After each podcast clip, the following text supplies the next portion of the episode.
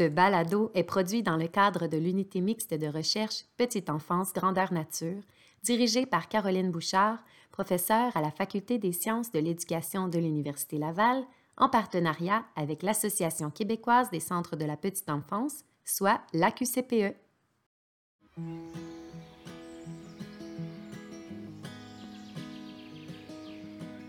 Vous écoutez Regards croisés sur l'éducation par la nature, un balado qui vulgarise et partage l'état des connaissances sur l'éducation par la nature en petite enfance. Vous êtes en compagnie des animatrices Émilie McKinnon-Côté et Angélie Belrose-Langlois. Dans ce deuxième épisode, nous découvrirons ce que les études révèlent quant à l'apport de l'éducation par la nature au développement global des jeunes enfants. Aussi, nous nous intéresserons aux bienfaits perçus par les parents de l'expérience de leur enfant en milieu naturel. Enfin, pour donner plus de profondeur aux résultats présentés, nous avons réuni la chercheuse principale Caroline Bouchard, la professionnelle de recherche et consultante en éducation par la nature de l'AQCPE Michel Leboeuf et la co-rédactrice du cadre de référence sur l'éducation par la nature Justine Pronovo. De plus, toutes deux du CPE Passepartout, nous avons Marie-Josée Tremblay, qui est directrice pédagogique, et Stéphanie Nadeau, éducatrice et maman d'un enfant expérimentant l'éducation par la nature. Que vous soyez des professionnels du milieu de la petite enfance, des parents ou tout simplement des passionnés de l'éducation par la nature, ce balado est pour vous.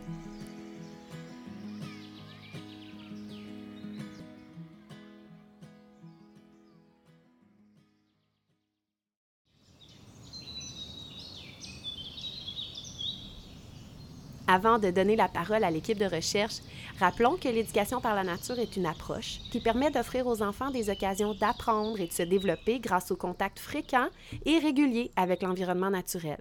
Pour nous parler de ce développement, nous vous présentons Michel Leboeuf, Caroline Bouchard, Justine Pronovo. Alors Michel, en quoi l'éducation par la nature contribue au développement du jeune enfant et comment fait-on pour le savoir? C'est une très bonne question et c'est assez complexe d'y répondre. On peut, euh, dans un premier temps, et c'est ce que nous avons fait, procéder à une étude de tout ce qui a déjà été euh, réalisé comme travaux de recherche sur la question. Mais on peut également euh, envisager des travaux à partir de notre réalité québécoise et on, on y reviendra. Et qu'est-ce qui en est ressorti? Il faut savoir que dans un premier temps, on a recueilli plus d'un millier de travaux, d'articles scientifiques, desquels, avec certains critères d'exclusion, on est parvenu à en garder 17. Alors, si on commence par le développement euh, physique et moteur, il semble que l'éducation par la nature amène les enfants à repousser leurs limites, entre autres en s'engageant dans des jeux comportant des risques. On rapporte également dans plusieurs études euh, qu'il y a moins de comportements d'agitation et d'opposition. Quant au développement social et affectif, il a fait l'objet de plusieurs études et leurs constats vont, par exemple, dans le sens d'une meilleure confiance en soi chez l'enfant également dans le sens d'une meilleure maîtrise de ses pensées, de ses comportements ou de ses émotions par l'enfant. C'est ce qu'on appelle également l'autorégulation. On, on, va aussi dans le sens d'une diminution des conflits avec les pairs et euh, d'un développement de l'empathie. Et qu'en est-il du domaine langagier? C'est un domaine qui a été moins étudié euh, dans les études qu'on a euh, répertoriées. Toutefois, euh, parmi celles qui ont abordé cet aspect-là, on rapporte fréquemment les, bénéfices de l'éducation par la nature sur ce qu'on appelle le discours narratif, c'est-à-dire la capacité pour l'enfant de raconter une situation, qu'elle soit réelle ou imaginaire, et également sur les compétences verbales générales des enfants. Oui, oui. Oh, moi aussi, j'ai vu des canards. Ils sont petits. Moi, j'ai joué à la cabane dans les arbres avec Héloïse, puis le, la, le lapin, puis le lièvre, les toutous. Le lapin il était à Lulu, puis le lièvre il était à tout le monde.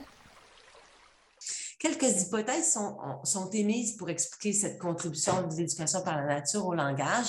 Par exemple, le fait que les enfants seraient particulièrement stimulés par la richesse de leur environnement et aussi par le fait que les situations de jeu de faire semblant s'y déploient euh, facilement et avec une complexité ou une envergure plus importante que dans un espace euh, clos ou plus restreint.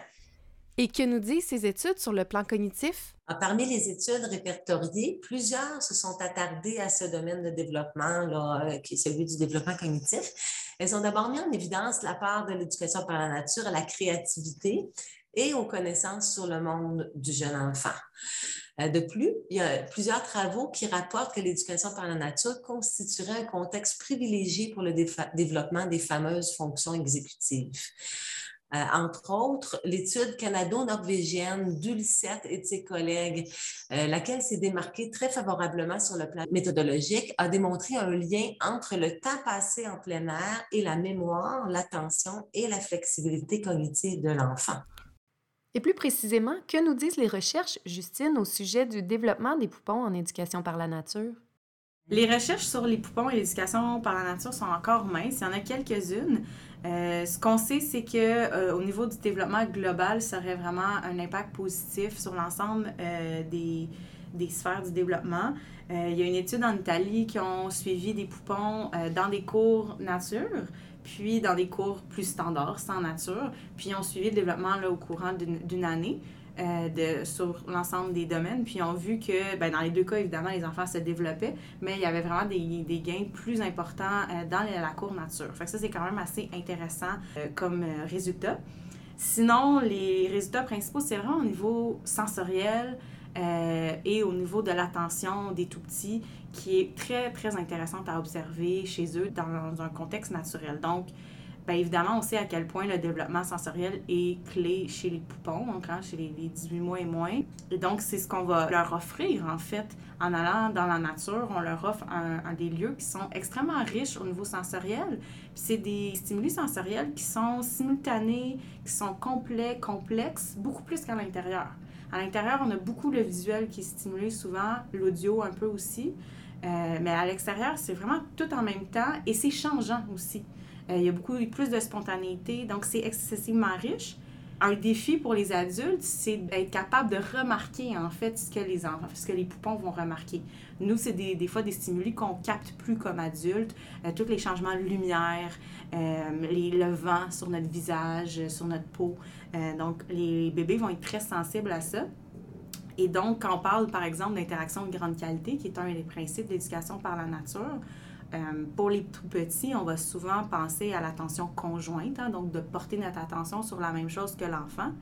On a souvent la tendance à dire Oh, regarde, à nous attirer l'attention du bébé, plutôt que l'inverse. Avec les poupons, surtout au niveau des, justement de leur expérience sensorielle, ben, est-ce que c'est plutôt à nous de dire ben, qu'est-ce que le poupon est en train de vivre, qu'est-ce qu'il est en train de regarder? Et ça, dans les recherches qui parlaient de ces expériences sensorielles-là, ils disaient que c'était un défi pour les éducatrices de se, se mettre à la place du bébé, d'essayer vraiment de voir ce que le, poupon perçoit, qu'est-ce qu'il vit en ce moment. Puis l'autre aspect vraiment intéressant qu'ils ont soulevé dans deux, trois recherches sur l'attention des bébés. On a des fois là, la priori que plus les enfants sont jeunes, puis plus leur capacité d'attention, la durée d'attention est courte. Euh, ce qui est vrai, mais en même temps, ils ont observé que dans certains contextes nature, certains poupons pouvaient passer quand même un, temps significatif. Donc, ils donnaient l'exemple d'un bébé de 5 mois qui, pendant 20 minutes, ce qui est long pour un bébé de 5 mois, jouait avec la terre, touchait la terre, la mettait dans sa bouche, évidemment. Donc, c'est sûr que ça, c'est un des enjeux qu'on va penser à tout ce qui est au niveau de mettre dans la bouche, qui n'est pas beaucoup abordé dans les recherches que j'ai lues. Euh, donc voilà, donc cette capacité d'attention-là peut vraiment être, euh, puis c'est vrai pour les plus vieux, hein, c'est un résultat qu'on a, ben, ça semble être le, cas pour les poupons aussi. Puis l'autre aspect, c'est au niveau de la dynamique du groupe aussi. Euh, surtout, les recherches, c'était plus des groupes multi-âges, mais ça aidait à les plus vieux et les, les plus, les plus jeunes à interagir davantage parce qu'ils ne remarquent pas les mêmes choses. Donc, les plus vieux vont être intéressés parce que les bébés remarquent, puis ils vont se joindre dans leur exploration, ou à l'inverse, ils vont impliquer les bébés dans leur jeu euh, symbolique ou autre. Donc, au niveau de la dynamique de groupe, ils vont observé des choses très riches.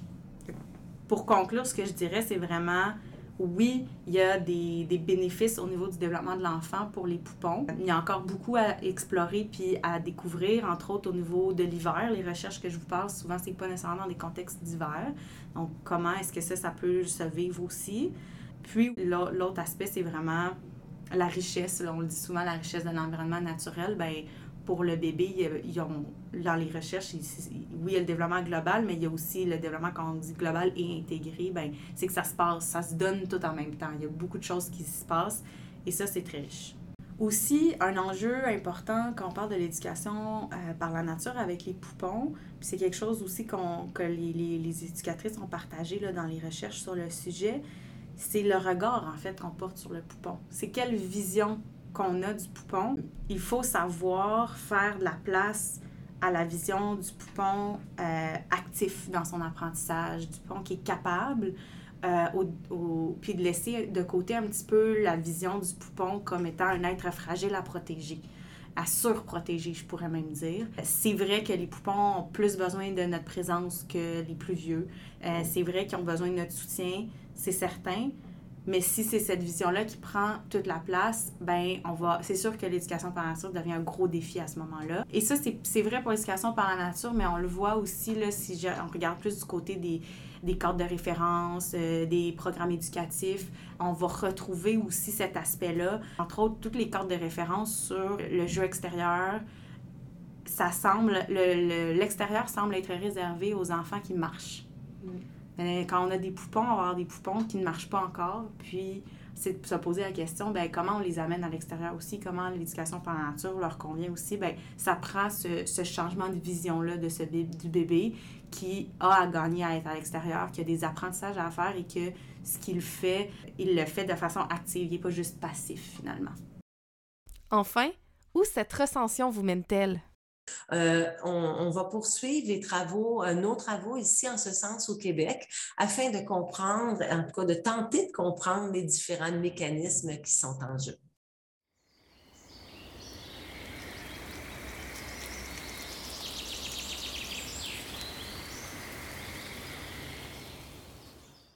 On vient de voir qu'il y a des travaux de recherche qui se sont intéressés à la contribution de l'éducation par la nature au développement de l'enfant. Et qu'en est-il du Québec, Caroline? Avons-nous des études d'ici qui ont porté sur ce sujet?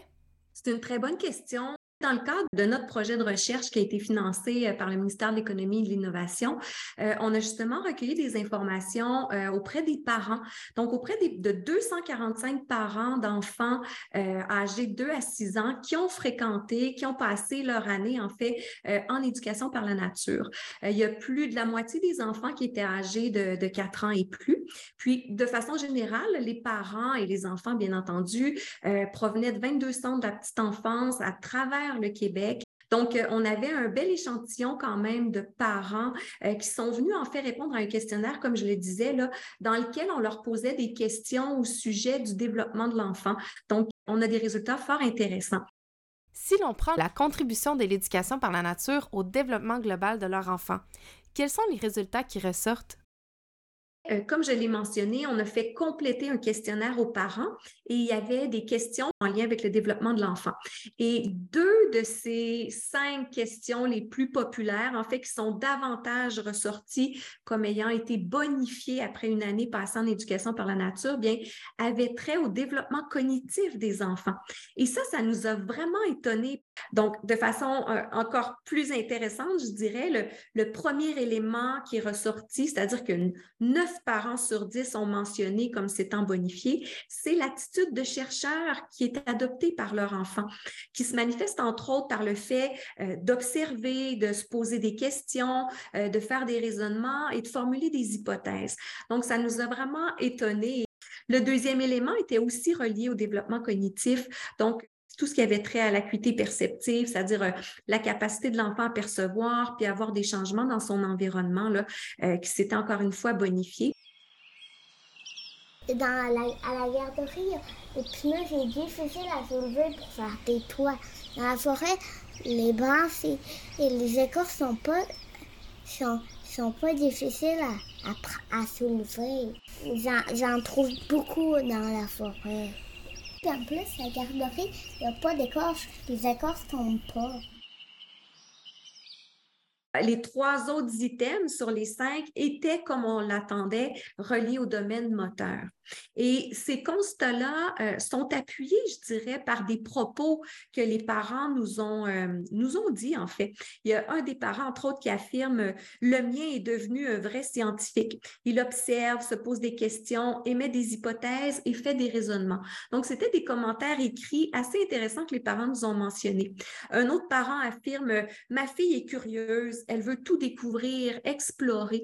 Donc, ça vient un peu confirmer cette donnée-là voulant que 9 euh, parents sur 10 perçoivent quand même que l'attitude de chercheur ou de chercheuse s'est développée euh, chez leur enfant grâce à, la fréquentation euh, d'un milieu naturel. Et juste pour le, plaisir, il y a un dernier parent qui nous dit il est devenu très travaillant, il veut vraiment construire des choses avec les objets trouvés en nature et en est fier. Donc, on voit là tout l'aspect de la créativité, l'imagination, euh, qui sont vraiment très sollicités en éducation par, la nature, puis qui en retour, justement, vont favoriser l'apprentissage puis le développement de l'enfant et, je dirais bien d'autres aspects aussi de son développement, comme ici, le parent nous parle de fierté, là, donc tout ce qui est en lien avec le domaine affectif. Pour poursuivre euh, dans les résultats intéressants, bien, il y a un autre point à mentionner, je dirais, si on considère, entre autres, dans notre échantillon d'enfants, euh, si on considère ceux qui présentent des besoins de soutien particuliers, on peut penser par exemple à un trouble du spectre de l'autisme ou encore un trouble du langage ou d'attention.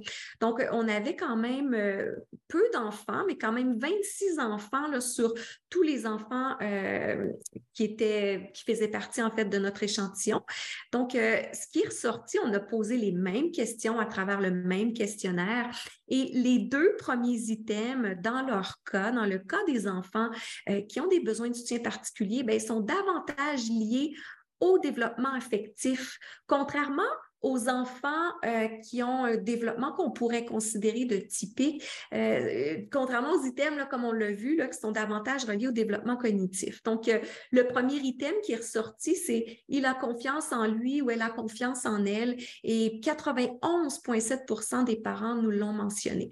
Donc, c'est quand même intéressant de regarder selon qu'on considère les enfants qui, ont un développement jugé typique ou qui ont des besoins de soutien particulier, mais que la lecture des données euh, est quand même différente. Et d'ailleurs, il y a des propos de parents aussi euh, qui ont des enfants qui éprouvent ou qui ont des besoins de soutien particuliers qui viennent encore une fois euh, appuyer ces chiffres-là. il y a des parents qui nous disent, bien, il prend plus de confiance et d'initiative face aux nouvelles expériences. Euh, il y a même un parent, et ça, c'est quand même assez intéressant, qui nous dit, ben, pour notre fille handicapée, ça a aidé son intégration dans le groupe. La forêt a été la meilleure des salles de psychomotricité. Donc, on voit là un autre apport vraiment intéressant de l'éducation par la nature en lien avec sa contribution au développement des enfants. C'est un angle intéressant d'avoir la perception des parents. Merci beaucoup Michel, Justine et Caroline pour cette présentation des résultats de recherche.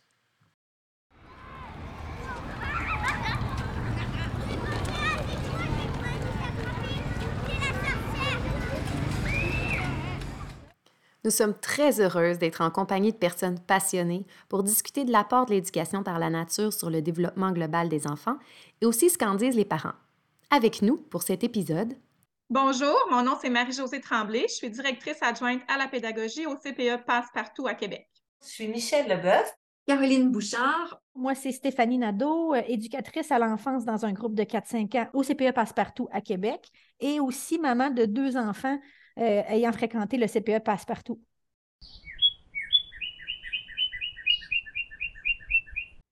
On a entendu la présentation des résultats de Caroline et Michel, mais je serais curieuse de vous entendre, Marie-Josée, sur l'apport de l'éducation par la nature que vous observez chez les enfants et même chez les éducatrices que vous côtoyez.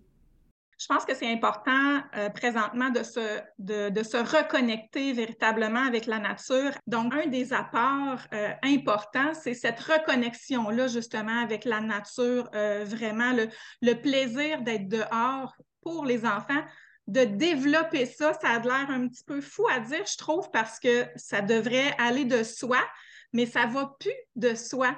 Donc, d'avoir le sentiment de contribuer à développer chez les enfants ce bonheur-là, ce plaisir-là d'être dehors. Donc, ça, c'est un des apports, je trouve, très, très, très important euh, pour les enfants. Je dirais que la nature permet aux enfants d'être véritablement qui ils sont, puis se concentre moins sur euh, les limites qu'ils peuvent avoir. Vraiment, en nature, tous les enfants peuvent s'exprimer, puis ça devient plus positif pour tout le monde, autant pour chacun d'eux individuellement, mais pour le groupe aussi. Nos enfants qui ont des limites, hein, qu'on parle euh, d'impulsivité dans les comportements, qu'on parle de limites motrices, de limites langagières, ben, en nature, parfois on les, on les voit moins, puis parfois elles se transforment même en quelque chose de positif. L'éducation par la nature leur permet d'évoluer en fonction de leurs forces, puis de, de, se redécouvrir autrement que dans les limites qu'on leur renvoie habituellement selon leur diagnostic, selon leurs difficultés. Mais ça aussi, là, c'est un apport vraiment euh, super important de l'éducation par la nature euh, chez les enfants. C'est sûr que la nature aussi, hein, ça permet d'enlever euh, beaucoup de contraintes qu'on vit dans nos milieux physiques, là, installation, c'est-à-dire que les grands espaces permettent aux enfants là, de, de s'exprimer plus facilement là, à l'intérieur d'un groupe. Euh, d'être à l'extérieur, ça diminue automatiquement le niveau de bruit. Fait que ça aussi, là, ça apporte aux enfants euh, une diminution naturelle du stress, une meilleure écoute, une meilleure socialisation. Fait que c'est encore là, plein d'autres bienfaits que l'éducation par la nature euh, va apporter aux enfants. C'est intéressant de voir à quel point ça peut être enrichissant. Est-ce que vous voyez des apports similaires chez vos collègues? Est-ce que vous sentez que ça les reconnecte à la nature, que ça leur procure un certain bonheur? ben, chez les éducatrices, vraiment, ça augmente vraiment le plaisir puis le bonheur au travail de faire l'éducation par la nature avec les enfants. Les éducatrices nous ont rapporté hein, que ça les reconnecte même avec les motivations premières qui ont fait qu'ils se sont engagés dans cette profession-là l'image puis l'idée de vouloir passer ces journées avec, avec des enfants, auprès des enfants, de s'investir auprès d'eux, de contribuer à leur développement, de sortir un petit peu de toutes les tâches habituelles, puis de se reconnecter vraiment avec cette motivation-là. Ça développe aussi un plus grand attachement euh, au milieu. Ils vont sentir qu'ils vont avoir euh, un sentiment de fierté, hein, de contribuer à quelque chose d'important. Je dirais aussi qu'au niveau des éducatrices, le bonheur puis le plaisir hein, d'être au travail, euh, la pédagogie émergente, qui est euh, un principe de l'éducation par la nature, hein, fait en sorte qu'on on se repositionne différemment grâce à cette pédagogie-là émergente, grâce au rythme plus lent aussi, qui, qui, est un des principes aussi de l'éducation par la nature. Hein. Ça fait en sorte que elle est plus disponible aux enfants, elle retrouve un temps de qualité euh, unique avec chacun d'eux, puis avec le groupe, euh, de ralentir le temps. Finalement, les principes de l'éducation par la nature, fait que ça, ça a un apport important, mais effectivement que seulement le, seulement ce lieu-là qu'on redécouvre, hein, la nature, euh, va vraiment sentir que il y a quelque chose qui fait en sorte qu'il y a une motivation intrinsèque qui propulse un développement naturel. Puis la nature offre tellement de possibilités naturelles, euh, de curiosité, de découverte, de recherche. Tu puis j'ai plein d'images dans ma tête là, euh, d'enfants qui vont s'intéresser à un changement dans le milieu, qui vont s'intéresser à un petit animal qu'ils voient, qui vont s'intéresser à euh, il y avait de l'eau ici la semaine dernière, il n'y en a pas cette semaine.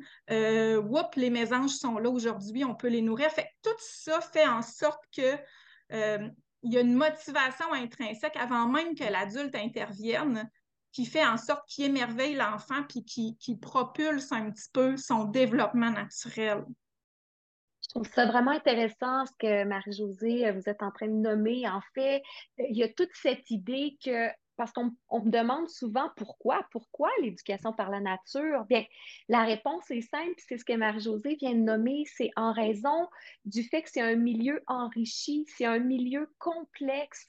Euh, si je prends par exemple, c'est un peu ce que Marie-Josée disait, les conditions météorologiques qui vont changer, les saisons, et ça crée ce qu'on appelle des affordances, c'est-à-dire euh, des c'est une caractéristique là, de, de l'environnement qui va, qui va susciter, qui va solliciter euh, de la curiosité, du questionnement chez les enfants. Donc, je trouve ça particulièrement intéressant ce qu'on est en train de nommer. Euh, il y a toute cette question-là aussi de matériaux libres et polyvalents hein, qui va amener, euh, ce n'est pas des, matériaux commerciaux avec un usage restrictif. On est vraiment dans, on doit créer, on doit imaginer ce qu'on va en faire.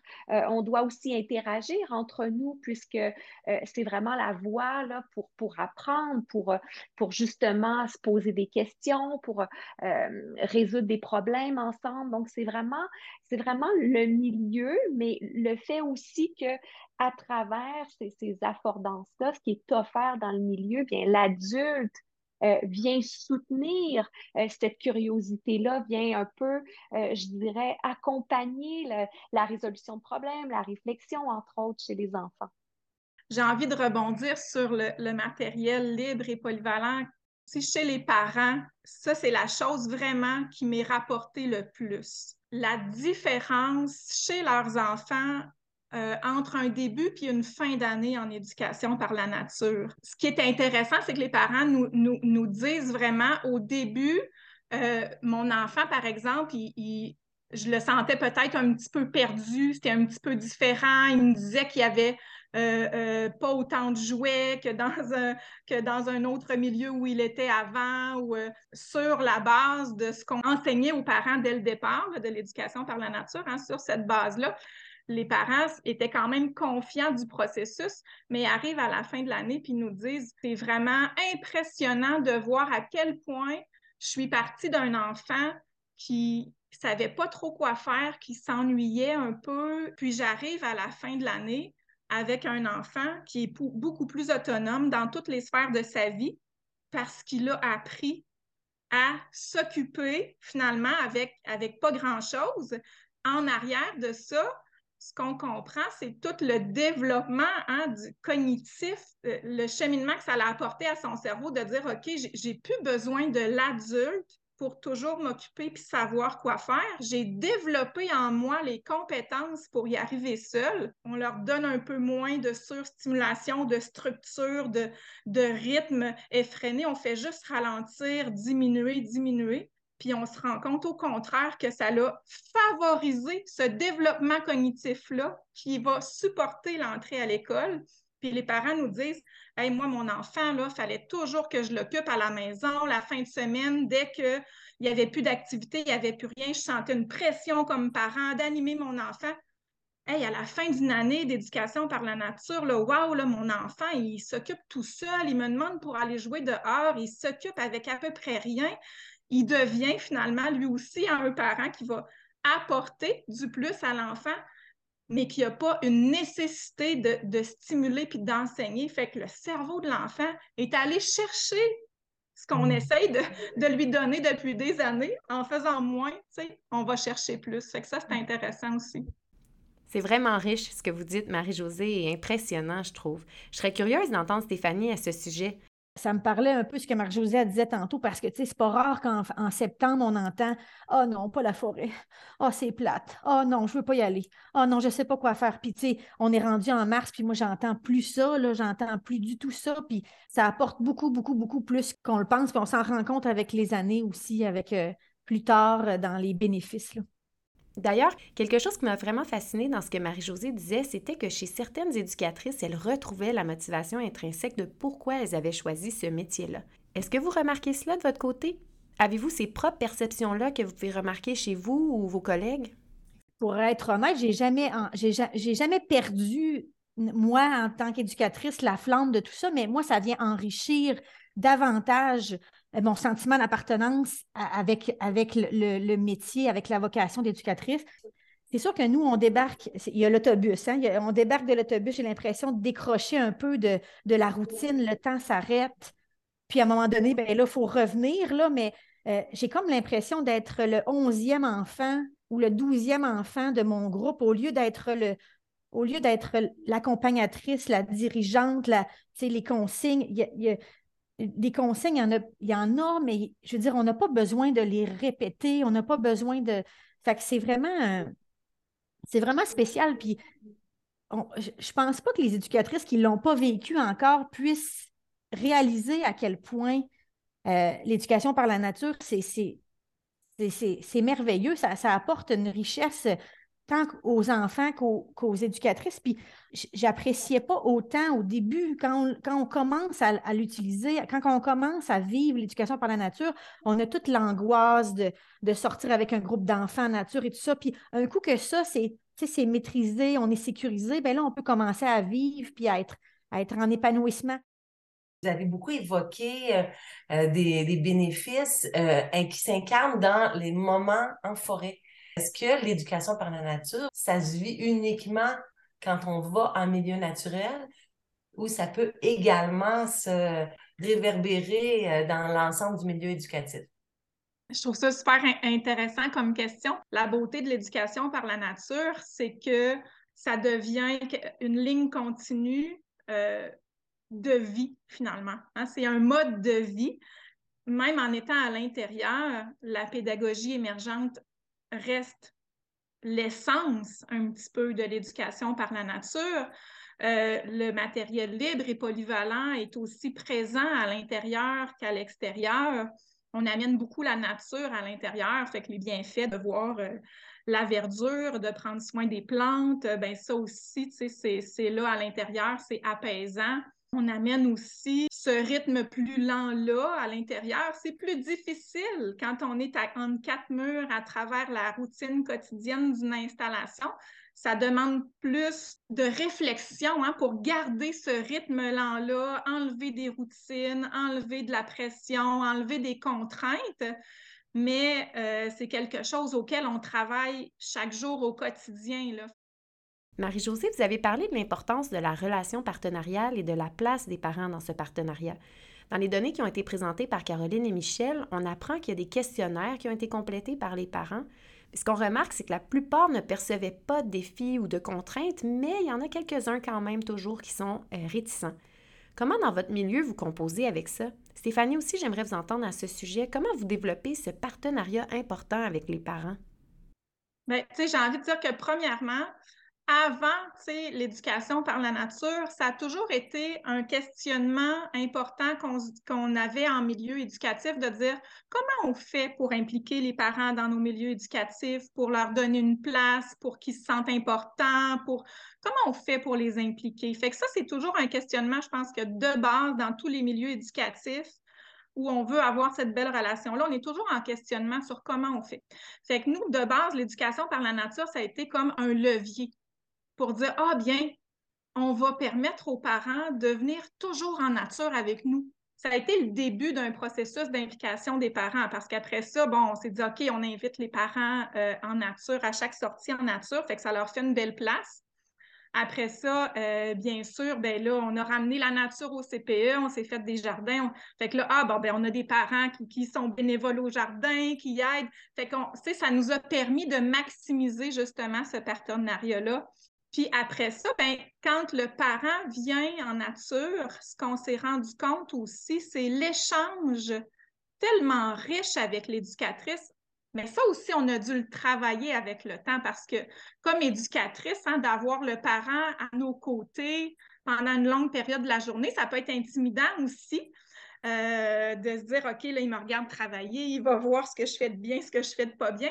Mais plus qu'on le fait, puis plus qu'on se rend compte hein, que c'est une relation euh, d'égal à égal, le parent aussi, lui, il se dit, mon éducatrice, elle doit me regarder, elle doit juger mes compétences de parent, elle doit se demander.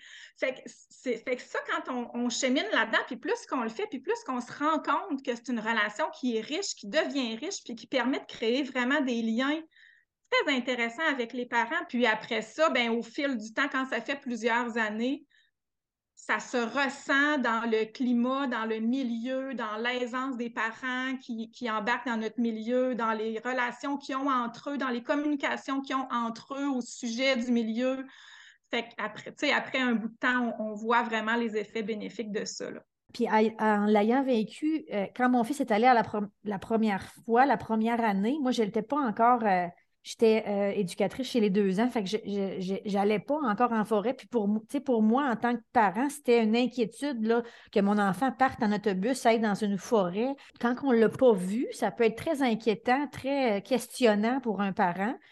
Je dirais que oui, euh, les, parfois les, les craintes qu'ont les parents au départ, hein, ben ça, c'est quand même un, processus que maintenant on met la table hein, dès le départ, dès l'accueil du parent. Quand on accueille le parent au CPE pour sa première visite, c'est vraiment la base de son accueil, de lui parler de l'éducation par la nature, de la pédagogie émergente, de ce que l'enfant va, va être amené à développer, de quelle façon on le fait, de l'expérience qu'on a.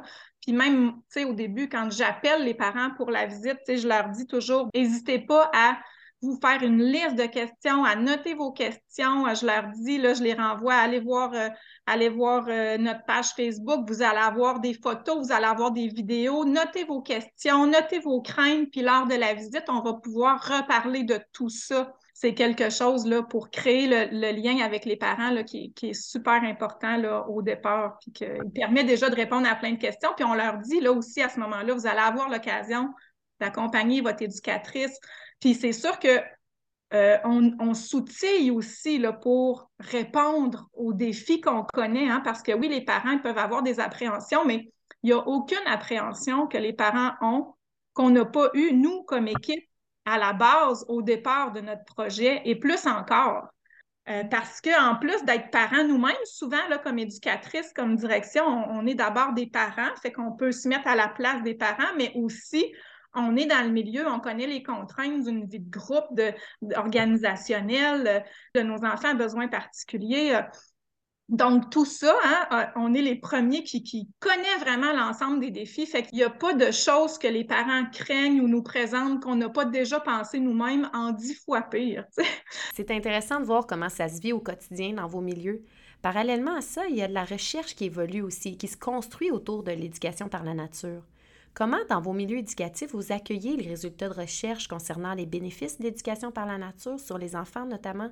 Est-ce que ça vous sert d'outil ou au contraire, ça rend le tout plus romantique, disons? Comment vous percevez les résultats apportés par la recherche? Ben, moi, je pense que ce qui, m'intéresse de savoir, c'est que euh, je pense que les résultats de la recherche sont intéressants, euh, mais c'est loin d'être complet encore. Hein. Il reste tant de choses à découvrir. Mais ce que je trouverais intéressant, c'est qu'on ait plus euh, une différenciation, c'est-à-dire avec euh, des milieux qui, euh, qui, qui, ne font pas ce type d'éducation-là auprès des enfants. Concrètement, là, là, on voit les bienfaits, on le vit, on y croit, on est dedans. Mais admettons qu'on n'aurait pas fait ça. Est-ce que dans un milieu typique quand même, on peut avoir tous les mêmes bienfaits. Est-ce que vraiment c'est l'éducation par la nature qui fait euh, tous ces bienfaits-là qu'on ressort, qu'on dénote, qu'on observe?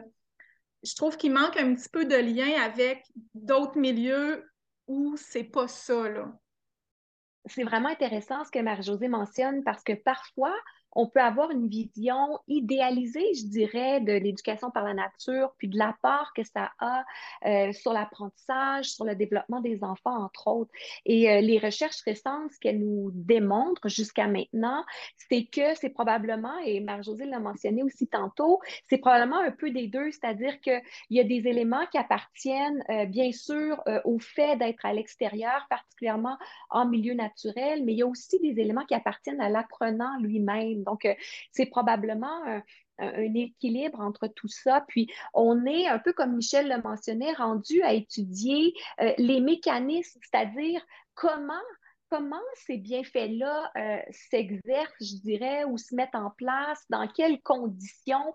Et c'est là où le fait de comparer avec des milieux qui ne sont pas en éducation par la nature permettrait de départager justement euh, ces mécanismes-là, euh, qu'est-ce qui fonctionne, qu'est-ce qui ne fonctionne pas, comme je le disais, dans quelles conditions, euh, comment aussi, parce qu'il y a des recherches, des travaux récents qui nous démontrent aussi que ces bienfaits-là entre le fait d'être en nature et l'apprentissage et le développement, bien, ça passerait en fait par le bien-être qui est ressenti. Je pense que ça a traversé beaucoup ce qu'on qu'on a mentionné Mm. aujourd'hui. Donc, euh, ce sentiment de bien-être-là, autant chez l'adulte que chez l'enfant, qui fait que finalement, on devient disponible pour apprendre, Mm. disponible aussi pour accompagner les enfants.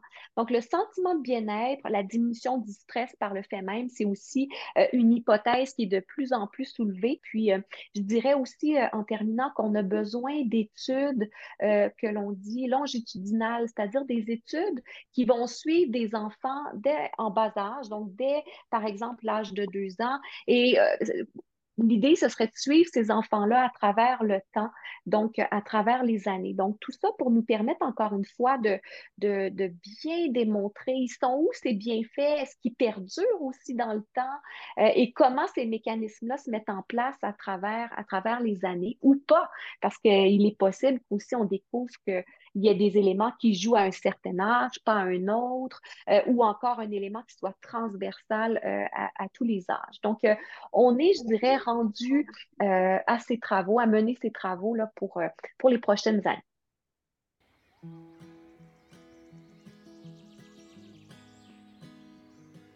L'épisode d'aujourd'hui nous a permis d'explorer les apports de l'éducation par la nature au développement de l'enfant. Mais qu'en est-il de leur engagement? Est-ce que l'éducation par la nature offre une occasion aux enfants de s'engager dans leurs apprentissages ou leurs interactions avec les autres? Pour connaître la réponse, écoutez le prochain épisode puisque nous y aborderons comment l'éducation par la nature influence l'engagement des enfants. Merci à nos invités d'aujourd'hui, Caroline Bouchard, Michel Leboeuf, Justine Pronovo, Marie-Josée Tremblay et Stéphanie Nadeau, et un merci particulier à la QCPE, à la Faculté des sciences de l'éducation de l'Université Laval, au ministère de l'Économie et de l'Innovation et au Conseil de recherche en sciences humaines du Canada qui soutiennent financièrement ce projet de balado. Pour en apprendre davantage sur la contribution de l'éducation par la nature au développement global des jeunes enfants, nous invitons à consulter le site web de l'unité mixte de recherche Petite enfance grandeur nature, dont le lien se trouve dans le descriptif de cet épisode. De la part de vos animatrices Angélie et Émilie, nous vous souhaitons du bon temps en contact avec la nature.